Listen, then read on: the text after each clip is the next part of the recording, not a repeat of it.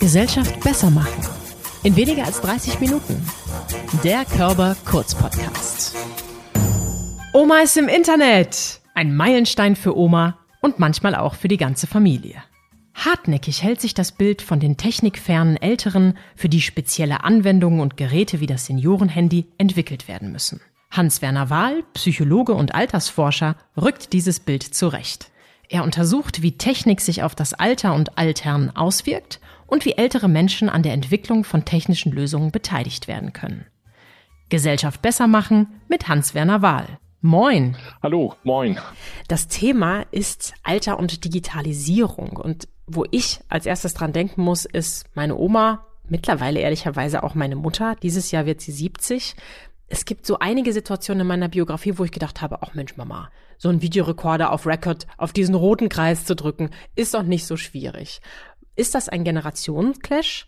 Haben fortschreitende Generationen per se nicht so Bock auf Technik oder wie sieht das eigentlich aus? Also wir müssen uns einfach vergegenwärtigen zunächst, dass wir in einem gesellschaftlichen Umbruch sind, der uns ja alle fordert. Also zunächst mal kein altersformatiertes Problem oder Herausforderung, sondern es betrifft uns, wenn wir das ein bisschen grundlegend durchdenken. Es geht um Datenschutz, es geht um Dinge, die wirklich auch massive Konsequenzen haben.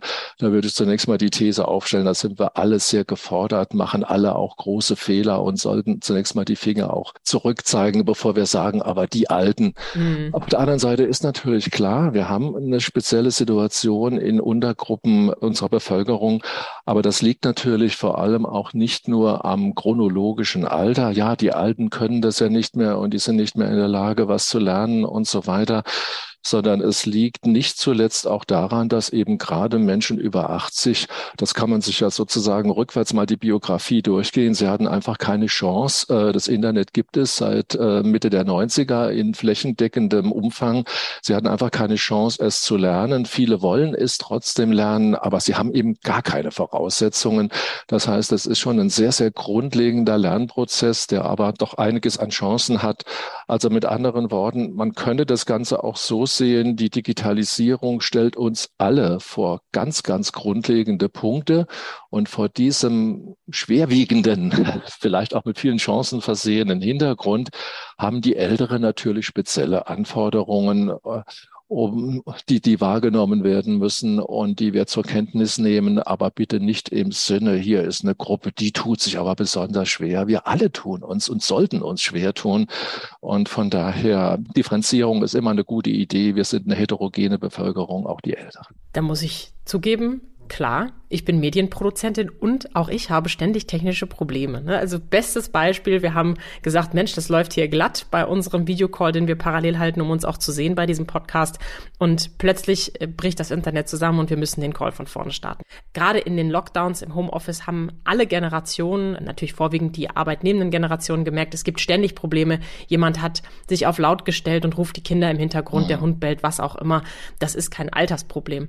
Und doch finde ich, der Lockdown war auch eine Chance für Familien, über digitale Medien in Kontakt zu treten ja. und gemeinsam zu entwickeln, was können wir denn eigentlich gemeinsam tun? Und trotzdem gibt es natürlich diese Momente, wo ich mit vielen anderen meiner Generation, ich bin jetzt Mitte, Ende 30, immer wieder schmunzeln muss, wenn ältere Generationen den Handy-Videocall annehmen und plötzlich so von oben drauf gucken, die maximal unvorteilhafte Sicht Mhm. Was können wir da jetzt machen? Helfen wir, indem wir Geräte bauen, die im Prinzip auf Augenhöhe sind? Oder müssen wir Tasten besonders groß machen, damit man nicht mit den großen, ungestümen Fingern so da drauf daddelt? Was ist eine Chance? Grundlegend stimmt es natürlich alles. Auf der anderen Seite müssen wir es sehen, es gibt dazu auch einiges an Daten.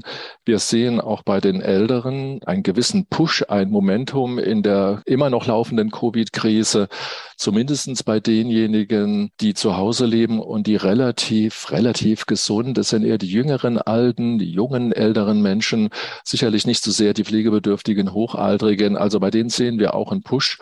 Wir haben zum Beispiel Daten, die zeigen, dass gerade auch in der Pandemie nochmal diese Lücke zwischen älteren Männern und Frauen noch deutlicher geschlossen wurde. Also man hat schon auch mhm. diese Isolationssituation genommen, um mehr zu investieren, zu probieren. Das ist immer in der Generationen miteinander auch. Oft waren dann die Enkel äh, oder auch Kinder, die hier einen Impuls gegeben haben. Aber auf der anderen Seite ist natürlich schon, schon wahr, diese Geräte sind mittlerweile auf einem Niveau angelangt, auf dem man auf der einen Seite natürlich viele Chancen hat. Man kann Sprachsteuerung und so weiter machen, braucht die großen Tasten nicht mehr. Aber auf der anderen Seite auch viele Untiefen, äh, wie wir es gerade gesagt haben. Ältere Menschen sind schon sehr empfänglich dafür, wenn was abreißt oder ein Link funktioniert nicht, dann ist man doch, also ich glaube, unser einer, ich nehme mich mal selber mit meinen 68 damit rein, weiß natürlich, okay, im Zweifelsfall machst du einen Neustart oder hast vielleicht noch jemanden im Hintergrund oder auf jeden Fall probierst du mal Verschiedenes. Und das für Ältere eben doch sehr oft immer wieder frustrierend und sie denken, na, jetzt ist alles weg und äh, nicht nochmal und so ein Frust kann schnell dazu führen, dass man eben gar keine Lust mehr hat. Also es sind so schon wichtige Momente auch des Lernens von Technologien. Aber Ihre Frage ja auch, ähm, ja, ich glaube, wir brauchen in Zukunft und auch heute schon und haben das ja auch schon in Teilen einen guten Mix zwischen nicht dem Senioren-Handy oder dem Senioren-Memo-System, sondern viele Apps, viele Technologien. Ich will jetzt keine Namen nennen, Sprachassistenten äh, grüßen zum Beispiel, sind ja auf dem Markt der Möglichkeiten. Sie werden von Älteren genutzt. Tablets Tablets sind sehr en vogue mhm. zunehmend um Tageszeitungen. Also gerade Ältere sind ja diejenigen, die noch viel häufiger als jüngere ähm, Regionalzeitungen auch lesen. Also da sehen wir schon auch viele Entwicklungen, die Ältere im Grunde auch verarbeiten im Sinne, ich mache so wie die Jüngeren und ich bin da dabei und ich nutze auch jetzt diese Technologien.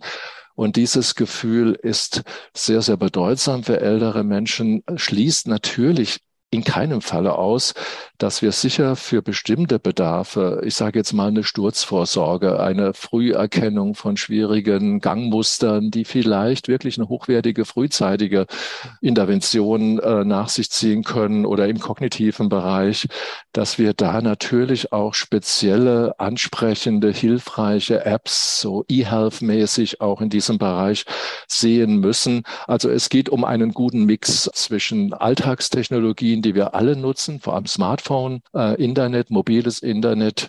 Und jetzt könnte man sagen, das gilt auch für andere Gruppen, sicher auch speziellere Apps, die eben an Bedürfnisse der Älteren, was ist da schlimm dran? Das ist keine Stigmatisierung in stärkere Maße anknüpfen.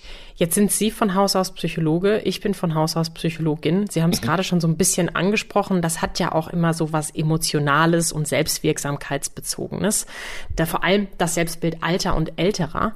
Ich kenne noch das Phänomen der selbsterfüllenden Prophezeiung und erlebe tatsächlich häufig, wenn der Frust, den Sie gerade so beschrieben haben, schnell auch den Glaubenssatz, oh, ich kann das nicht, ich bin zu alt hervorholt, dann können die Leute das natürlich auch nicht und verfallen in so eine Hilflosigkeit und lassen es erstmal andere machen. Mhm. Was ich übrigens auch Stereotyp manchmal bei Frauen erlebe, die sagen, das Technische, das können die Männer machen. Mhm. Sind wir da immer noch so? Welchen Einfluss hat so ein Selbstbild, so eine Selbstwahrnehmung? Also insgesamt finde ich, wir dürfen uns da auch nicht in die Tasche lügen nach dem Motto, das ist alles schon weiter und das geht schon alles gut und Frauen, Männer, kann da auch meine eigene Spezies angucken, das ist alles schon auch bei den älteren Männern, das geht voran. Mhm. Das sind keine Probleme mehr auf der Ebene des Altersbildes. Ich würde es so einschätzen, das kann man nicht als nur mit existierenden existierenden Daten. Aber wenn man das so zusammenfügt, auch die Studien, die wir in Covid hatten, da hat sich schon was gewandelt in unserem Altersbild. Das liegt natürlich auch an den Babyboomern, an den jüngeren, älteren Menschen, die ja auf allen Ebenen stärker ihr Alter ausleben im Sinne von, ja, man könnte sagen, Proaktivität. Ich hole mir das, was ich brauche. Ich mache nochmal ganz neue Dinge. Mhm. Ich will nochmal einen Doktor machen. Ich will mich bilden. Ich will Sprachen lernen. Ich will meine Gesundheit aufrechterhalten. Ich will Reisen vorbereiten und dann auch natürlich durchführen. Ich will virtuell vielleicht nochmal auf dem Mount Everest mich bewegen und das möglichst realitätsnah erleben. Also diese ganzen Bedürfnisse, die führen natürlich dazu, dass man auch doch sehr zielgenau und zielgerichtet an Technologien auch herangeht. Und ich denke, das sind auf jeden Fall grundlegend auch gute Entwicklungen, die wir da eigentlich äh, sehen. Trotzdem stimmt, ich habe mich selber sehr intensiv die letzten Jahre immer wieder mit Altersbild, wir sagen auch subjektives Altern, Alterseinstellungen zu sich selber beschäftigt. Und es ist so eine ganz interessante Dualität, sage ich mal, eine, eine Wechselwirkung.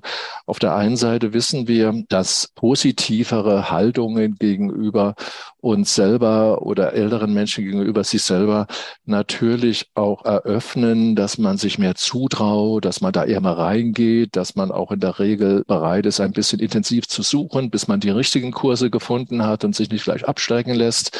Auf der anderen Seite gibt es ganz spannende Befunde, die zeigen, dass wenn ich gerade so im Labor ältere Menschen mit bestimmten Technologien konfrontiere, dann wird sofort der sogenannte Stereotype Threat ausgelöst. Also diese Menschen erleben sich als unfähig und ja, der Forscher der Wahl hat jetzt gesehen, wie unfähig ich bin. Ja, ich bin halt alt, ich habe halt nichts mehr drauf. Woher soll ich es können? Das können nur die Jüngeren. Mhm. Also wir haben dieses Wechselspiel. Technologie hat ein bisschen die Gefahr, dass das ähm, ausgelöst wird, auch als unbekanntes Medium, ähm, wo man es schnell damit identifiziert. Ja, das kann ich doch nicht können.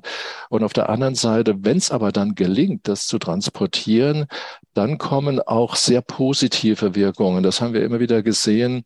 Man sagt plötzlich, Mensch, das hatte ich doch nie gedacht, dass das nochmal gehen könnte. Jetzt will ich aber auch noch mehr lernen. Ja. Also so ein, technisch gesagt, so ein Generalisierungsschub oder Transferschub. Jetzt probiere ich aber nochmal was. Jetzt bin ich stolz auf mich. Also ich würde sogar so weit gehen, das sind positive Erfahrungen, die historisch das erste Mal gemacht werden, dass eben so eine Technologie, was ich kann tatsächlich sehen, wo mein Enkel jetzt in dieser Stunde ist und kann ihm jetzt ein Bild schicken und er kann sofort reagieren. Mhm. Das sind schon auch ganz schöne Erfahrungen, die sehr positive Wirkungen haben. Dazu gibt es auch Studien, gerade zu diesen ähm, sozialen Medieninteraktionen. Also es ist ein gemischtes Bild. Auf jeden Fall heißt es, dass das Thema Altersbild eine sehr große Rolle spielt und ich würde sogar so weit gehen zu sagen, in vielen Kursen, Programmen, Angeboten für Ältere ist es wahrscheinlich sogar gut, zunächst mal mehr zu sagen, wie sieht's denn mit Ihrem Altersbild aus? Was geht Ihnen durch den Kopf? Wie positionieren Sie sich vielleicht noch ein bisschen alltagsnäher? Also, dass das sehr wichtig ist, zunächst mal solche Ängste, ähm, ich werde es ja doch nie lernen und so weiter, die ganz offen zu legen, miteinander zu teilen. Da ist das Gruppenformat bei Älteren oft sehr, sehr hilfreich zu sehen, wie unterschiedlich auch nicht nur Bildung, sondern auch vielleicht sowas wie Offenheit gegenüber Neuem und die einen sind offener als die anderen. Mhm. Das kann eigentlich so eine ganz schöne Erfahrung sein, bevor man dann wirklich in das Training an sich geht. Also von daher, ja, Altersbildaspekte sind auf jeden Fall sehr bedeutsam in diesem Kontext. Ja, auch zu merken, ich bin nicht die Einzige, die das jetzt ja. nicht so schnell hinbekommt. Ne? Genau. Ja, das klingt so ein bisschen so, als müssen wir jetzt irgendwie Schulung machen. Gleichzeitig auch, als ob die rein technische Schulung es eben nicht ist, weil wir eben dieses emotionale Momentum noch mitnehmen sollten und die Leute da auch abholen sollten. Ist es denn damit getan? Ich meine, während Corona ging das ja auch schon mal gar nicht. Da haben wir ja. dann ja alle auch noch virtuell uns gegenseitig versucht zu schulen, wo es vielleicht noch mehr Frustrationen gegeben hat. Ist es das, dass wir die Älteren in Anführungszeichen jetzt schulen müssen und abholen müssen, weil sie auch gesagt haben, manche Generationen haben das Internet ja gar nicht äh, so lange miterlebt, weil es das erst seit den 90ern gibt? Oder müsste die Technik, was wir ja oft auch mit neuen frischen Ideen sehen, Sie haben gerade von Apps gesprochen, sich eher anpassen? Wobei Sie gesagt haben, na, so sehr wollen die Älteren das gar nicht. Die wollen gar nicht eigene Geräte und große Tasten. Wie lösen wir es auf? Zumindest das letzte letztere nicht im Sinne, ja, wir brauchen jetzt gerade bei den sozusagen weit verbreiteten Geräten wie ähm, Smartphone, das Smartphone für Ältere mit besonders großen Tasten. Es gab eine Entwicklung, ich habe das immer noch bei uns im Keller. Das erste Smartphone hat tatsächlich jemand in Heidelberg, ist ein Riesenapparat äh, mit riesigen Tasten, hieß Katharina die Große als, äh, als, als Wagename. Also ganz tolle Idee mit ein paar Nottasten und so weiter, aber hat sich nie durchgesetzt. Äh, es war eine Investition, hat tatsächlich sogar zum Ruin desjenigen geführt, der das eingeführt hat. Hm. Ich will damit nur sagen, also man kann damit unglaublich Schiffbruch erleiden. Ich würde denken, im Wesentlichen sollte man das, was wir ja alle machen, nämlich neue mediale Kommunikationsformen, neue Geräte, die immer sich weiterentwickelnden äh, Möglichkeiten von Smartphone, von Tablet, dann natürlich in Verbindung mit Apps, mit Sprachassistenten, das wird sicher ein großes Thema werden. Da bin ich ganz, ganz sicher. Es gibt heute schon Diabetes-Management-Programme auf Sprachassistenten und da wird es Präventionsprogramme, kognitive Trainingsprogramme, Informationsprogramme, Partnerbörsen. Das wird alles noch sehr viel intensiver sich entwickeln. Und ich glaube, das ist die Welt, die uns alle bestimmen wird und die auch für Ältere viel spannender ist. Wir machen das, wir sind Ältere und machen das wie die anderen. Wie gesagt, es gibt Spezialbedarfe, die dann auch angeboten werden, aber die dann auch weniger stigmatisierend sind, wenn man es gut macht, mhm. weil die natürlich unmittelbare Bedürfnisse, also wenn jemand ähm, sich als demenzkranke Person selber nicht mehr wirklich zielgerichtet artikulieren kann, dann ist es natürlich unter Umständen wirklich eine nicht stigmatisierende, sondern sehr hilfreiche und nur für diese Gruppe gute Idee, dass man sieht, wann diese Person aus dem Bett aufsteigt. Dann kommt mhm. ein gut gemachter Alarm für die Angehörigen. Man weiß, da passiert was. Ich muss mal ein bisschen meine Alertheit stellen und einfach nur aufpassen. Wenn das gut läuft, dann muss ich gar nichts machen, aber ich bin gewarnt. Das kann natürlich auch zum Stress werden, aber diese Dinge, die sind natürlich aus meiner Sicht nicht stigmatisierend oder der smarte Rollator. An vielen Dingen wird ja gearbeitet, Aufstehhilfen automatisiert, anreiche Formen robotischer Art im Heim und natürlich der ganze große Bereich der sogenannten sozialen Robotik, also dass man ähm, Robotertiere und ähnliches entwickelt, die eben stimulieren, die Lust machen, ähm, ja, ein bisschen zu kommunizieren, auch mhm. mit Technologie, die man oft gar nicht als Technologie erlebt, sondern es ist dann auch wirklich ein Tier und man projiziert sozusagen äh, Leben und Lebendigkeit ganz schnell, gerade als kognitiv veränderter älterer Mensch da hinein. Also in dem Bereich sehen wir sicherlich auch spezielle Angebote, die notwendig sind, die gut sind, die hilfreich sind. Aber insgesamt würde ich sagen, werden wir doch eher ältere Menschen sehen, die an den Dingen teilnehmen, die wir alle nutzen, plus minus. Ist das denn nötig? Also brauchen wir dieses haptische, was Sie gerade gesagt haben, dass wir an der Stelle die Möglichkeit nutzen müssen, etwas physisch zu spüren oder wenn wir gerade beim Stichwort Metaverse bleiben, also virtuelle Realitäten, künstliche Intelligenzen, Avatare, mhm. Parallelwelten, die wir ja demnächst viel stärker integrieren werden. Ja. Braucht es das für ältere Menschen auch oder ist das jetzt zu, zu weit weg? Das sehen wir jetzt schon. Es gibt da schon viel Forschung dazu. Das geht natürlich noch nicht in die Fläche, ganz klar, auch nicht in Deutschland. Aber es gibt dazu schon, schon sehr viel Arbeit von virtuellen Welten, bis hin zu Avataren, die mit Hintergrund beraten, äh, auch psychisch. Äh, es gibt ja auch, geht ja auch immer auch um psychische Gesundheit von älteren Menschen. Das wird ja weiterhin oft sehr stiefmütterlich behandelt. Mhm. Es geht oft nur um Demenz. Es geht nicht um ähm, Ängste, Depressionen, die dann aber auch wieder Demenzrisiken eigentlich bedeuten, um vielleicht auch niederschwelligere Stressfaktoren, Ängste in Richtung Einsamkeit. Das sind natürlich alles Dinge, wo ich selber ganz sicher bin, dass eine hochwertige, frühzeitige, zugehende oder gut verschaltende auch Online-Beratungsschiene auch letzten Endes unserem Gesundheitssystem viele Kosten von Drehtür, von Medikation und so weiter ersparen würde. Ich kann das nicht mit Daten komplett zeigen, aber das bin ich ganz sicher. Und da werden natürlich solche Formate auch zunehmend genutzt werden. Da muss man allerdings sagen, der flächendeckende Effekt, den würde ich erst erwarten, wenn nachfolgende Generationen, die mit diesen Digitalformaten Erfahrungen haben, bereit sind, sich da einzulassen, wird es wahrscheinlich erst wirklich in die ähm, Fläche gehen und auch da wieder letzten Endes ganz ähnlich genutzt werden wie auch bei Jüngeren. Der Punkt haptisch ist ja ein spannender Punkt ganz generell. Also wir wissen auch von Studien mit Älteren, dass man durchaus sehr viel an Emotionalität, an guten Gefühlen, an Stimulation, auch kognitiver Stimulation durch virtuelle Welten oder durch virtuell gestützte Spiele, die ja sehr verbreitet waren, virtuelles Kegeln. Es gibt jetzt neue Formen des sich Anregens. Das ist schon auch für ältere Menschen sehr stimulierend und es gibt auch Hinweise, dass die sich sogar stärker dann auf diese Welt einlassen oder vielleicht auch stärker angesprochen werden oder sich ansprechen lassen. Ähm, man sehr schnell das als real auch sieht mhm. und gar mhm. nicht mehr differenziert, so virtuell, das ist jetzt meine Welt, das ist real.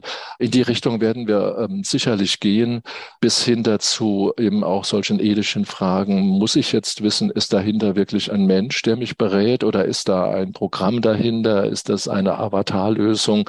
Das sind natürlich Fragen, die bisher noch relativ wenig untersucht wurden. Aber in die Richtung wird es gehen, da bin ich mhm. ganz sicher. Also die Älteren werden da keine Ausnahme machen. Aber das wird noch 20, 30 Jahre dauern, würde ich mal denken. Aber die, die Wege sind schon gebahnt. Es gibt mhm. viele Studien dazu, die das schon untersuchen. Vielleicht keine riesigen Studien. Und was natürlich auf jeden Fall kommen wird, sind ja dann wieder ganz konkret down to earth sozusagen die ganzen Digas, also äh, digitale verschreibbare Apps. Mhm. Apps auf Rezept. Äh, Apps auf Rezept, das ist alles schon da. Mhm. Es ist unglaublich, was es alles schon gibt, also schon zugelassen ist sozusagen. Das wird zunächst mal natürlich in die Welt des Alterns sehr stark eindringen einschließlich der elektronischen Gesundheitsakte. Also es gibt da sozusagen Anforderungen, die schon sehr hoch sind und die auch sehr zentral sind. Es geht um Gesundheit, um meine Gesundheit, meine lange Gesundheit als alter Mensch. Da ist sehr viel drin, der elektronischen ja. Akte, viel mehr als beim Dreijährigen oder beim Zehnjährigen. Aber damit dann auch wirklich so umzugehen, dass man über das bisherige System äh, sich gut vorbereiten auf Arztbesuche, sich besser auch, vielleicht auch fordernder nach gleicher Augenhöhe und so weiter. Mhm. Gleichzeitig geht es am Ende wieder um Altern insgesamt. Werden die Alten der Zukunft zum Beispiel das Gefühl haben, dass Gesundheit kein Problem mehr für sie ist und diese ganze Verbindung von Gesundheit, Krankheit und Alter äh, wird die zurückgehen, weil man sagt, ja, ich habe doch hier meinen Roboter dafür, ich habe hier meine App, äh, ich habe die und mhm. die Dinge, die habe ich optimiert, das ist längst optimiert.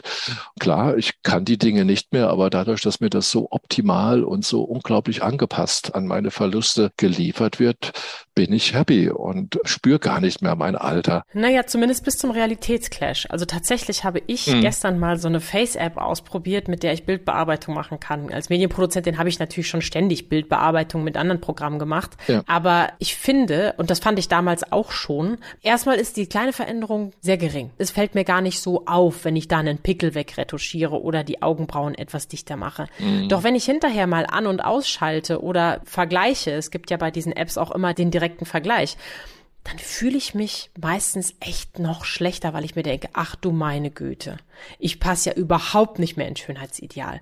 Und wenn ich mir jetzt ältere Leute, und Sie haben von Verlust gesprochen, vorstelle, die dann clashen, mhm. also jemand, der zu Hause den perfekten Fernseher hat, der auf das Hörgerät abgestimmt ist und mhm. alles hört sich wieder normal an, ich fühle mich gar nicht so alt, dann bin ich bei meiner Tochter, bei meinem Sohn, bei wem auch immer und merke, oh, ich verstehe überhaupt nichts. Mhm. So schlimm ist es schon. Ja. Kann das nicht auch richtig clashen? Das kann auf jeden Fall und das ist das Spannungsfeld, was wir eigentlich grundlegend betrachtet bei Altern immer schon hatten, nämlich ich hatte 1990 schon mein erstes Büchlein so in Richtung äh, breiteres Auditorium. Das hieß damals, das kann ich alleine, weil wir damals schon so überlegt hatten, dass Überprotektion und äh, Überfürsorge ältere Menschen natürlich nicht gerade äh, Entwicklungsschübe, sondern eher sagt, okay, zunächst mal ist das angenehm und bequem und ich fühle mich vielleicht besser und bin gar nicht mehr so belästigt von dieser Krankheit.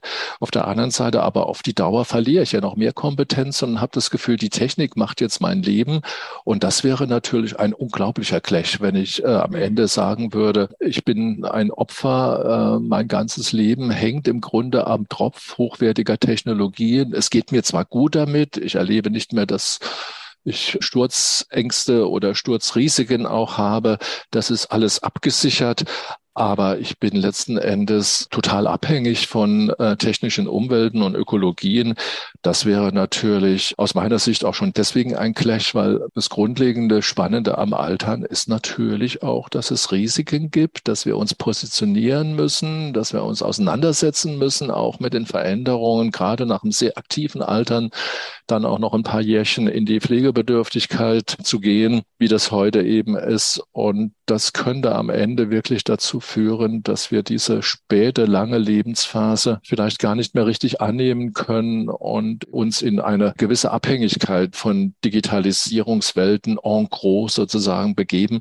Aber auch das ist eine Gefahr, die ich allgemein sehe. Das kann uns allen blühen. Das kann auch den Medienlandschaften. Am Ende macht der Computer alles und wir sind nur noch nachlaufend. Wollen wir noch ähm, einen richtig guten Punkt machen im Sinne von Kreativität oder künstlerischer Gestaltung? Also da müssen wir, glaube ich, auch wieder generell aufpassen. Aber bei Älteren ist diese Gefahr sicherlich da.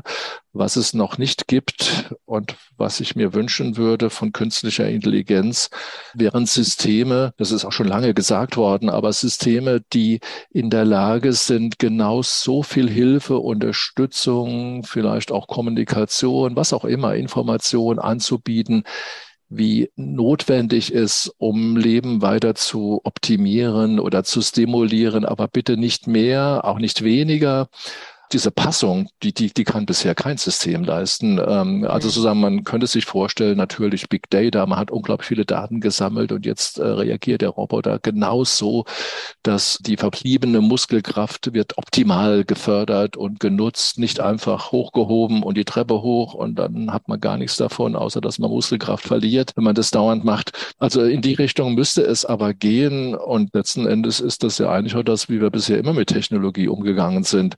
Technik, die uns nicht am Ende runterzieht, sondern die äh, uns Mängelwesen, Mensch, die uns in unseren Kompetenz erweitert, ohne uns als Menschen und unserer Würde und Autonomie äh, in Frage zu stellen. Was ich abschließend noch wichtig finde, ist, das haben Sie eigentlich schon angedeutet. Wir sollten nicht weitermachen, Dinge zu entwickeln, die kein Mensch braucht. Ne? Also jetzt war es Katharina ja. die Große, das Riesentelefon. Das erlebe ich in meiner Startup-Szene auch sehr, sehr häufig und ich finde, dass das gerade in Berührung mit älteren Generationen oder älteren Menschen häufig leider der Fall ist, dass wir denken, die brauchen etwas. Sie müssen die größeren Tasten haben. Mhm. Sie haben gesagt, sie wollen die größeren Tasten gar nicht.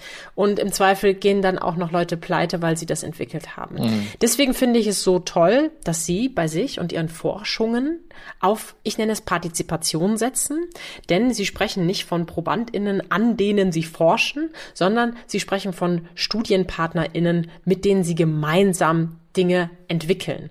Und wenn Sie da vielleicht noch mal einen kurzen Einblick geben möchten, es gibt ja auch zum Beispiel das Projekt Smart Vernetzt, mhm. wo Leute vielleicht auch teilnehmen können. Dazu verlinken wir natürlich gerne in den Shownotes. Noch ganz kurz, um einfach der Ehre früherer äh, Aktivitäten zuliebe. Katharina, die Große, ist Anfang der 90er. Also das war natürlich eine ganz andere Zeit sozusagen. Damals ja. war das vielleicht noch eine gute Idee und dass überhaupt jemand gewagt hat, in die Richtung zu gehen, wo wir heute vielleicht sagen, wie konnte man nur. Aber insgesamt würde ich sagen, also es war damals eine ganz tolle Idee, die aber keinerlei Marktchance leider hatte. Und wahrscheinlich war damals das Bewusstsein, aber dass auch schon damals die Älteren nicht mit, vielleicht hatte das alles eine Rolle gespielt, aber auch andere Dinge. Das wissen wir jedenfalls heute sehr gut.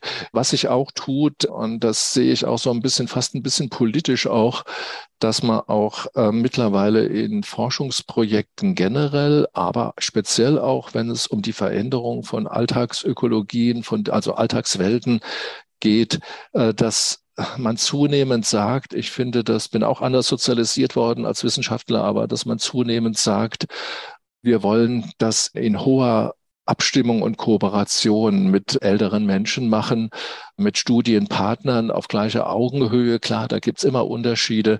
Wir versuchen das zum Beispiel dadurch zu lösen, dass wir sehr intensive Rückmeldefunktionen geben. Also man kann alles, was man erlebt mit der Technologie, wir bieten zum Beispiel so eine Technologie smart vernetzt an, die eine amerikanische Lösung auf deutsche Verhältnisse, speziell Mannheim-Heidelberg, übertragen hat, bieten ganz intensiv über, wir wollen das ein Jahr untersuchen, auch die Möglichkeit an der Rückmeldung, auf die man natürlich auch reagieren muss. Wir werden danach aber wir versuchen so einen Mittelweg. Wir versuchen sozusagen ein bisschen puristisch wissenschaftlich zu sein, aber auf der anderen Seite eben auch in Substudien.